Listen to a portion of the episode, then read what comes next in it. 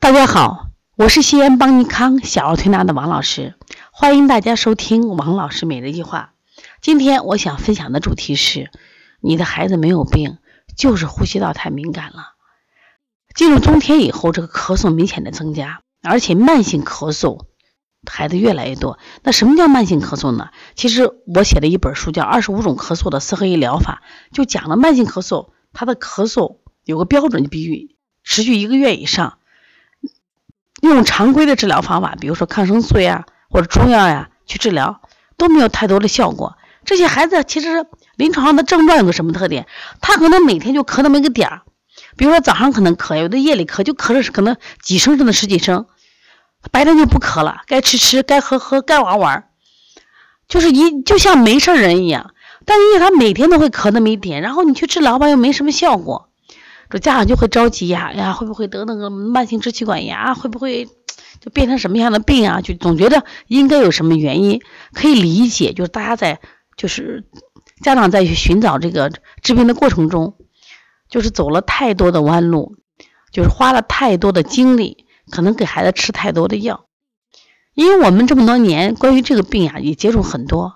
其实后来我给他们总结，我说你这孩子没有病，我说这种孩子有个特点。他呼吸道特别弱，就呼吸道特别敏感，稍微冷一点、热一点，就稍微也是身体有点这这种气息的这种这种波动，他都会咳嗽。这些孩子一般还有一个特点就是运动后，比如他跑跳运动后就咳嗽增加，或者是大喊大叫啊一喊一叫他就增加，就是呼吸道敏感。他其实在上气道，他不是在肺上，他其实也没有到支气管，他基本就是在那气道，就在气道上比较敏感。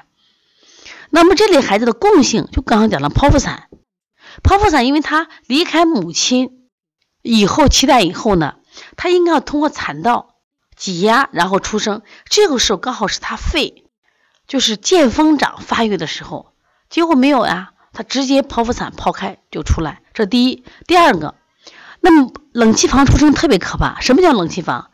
就是我们在出生的时候，他是在空调房里出生的，大家可以想想看。在妈妈的子宫里，一般有三十六度左右，而出来的时候，身体还带着羊水，是水。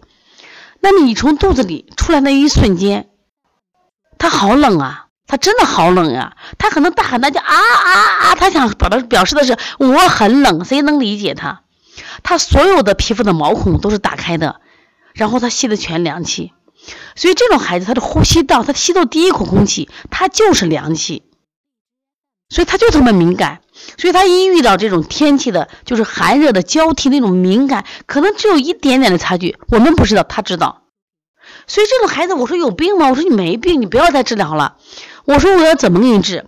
像你这样的孩子，一定要增加户外的运动，一定要去凉水器洗练，一定要不怕风不怕雨。你只有让他和就他自己，就是对外界对冷与热的敏感度降低了，再降低了。那么他的这个这种敏感度是是不是就好一点？他的高气道反应是不是就减弱一些？那么当然了，有些孩子可能就是哮喘，有些孩子就是哮喘，那有些孩子还达不到哮喘，还达不到哮喘，他就是气道敏感。那遇到这种情况怎么办呢？那你现在反复吃药，中药吃了不顶用，西药吃了不顶用，然后再继续再去吃。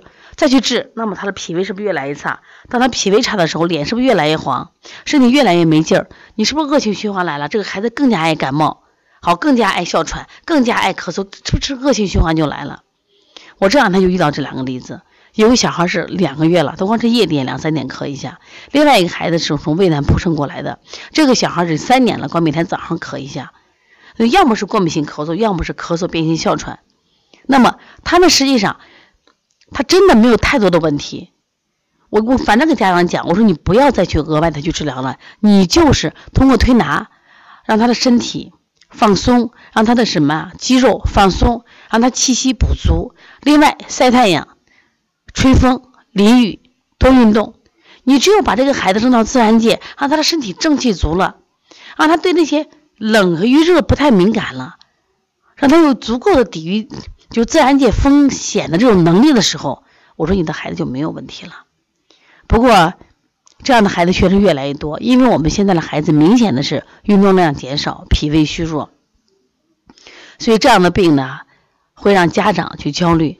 如果你的孩子有这样的问题，希望今天我的分享能对你真的有所帮助。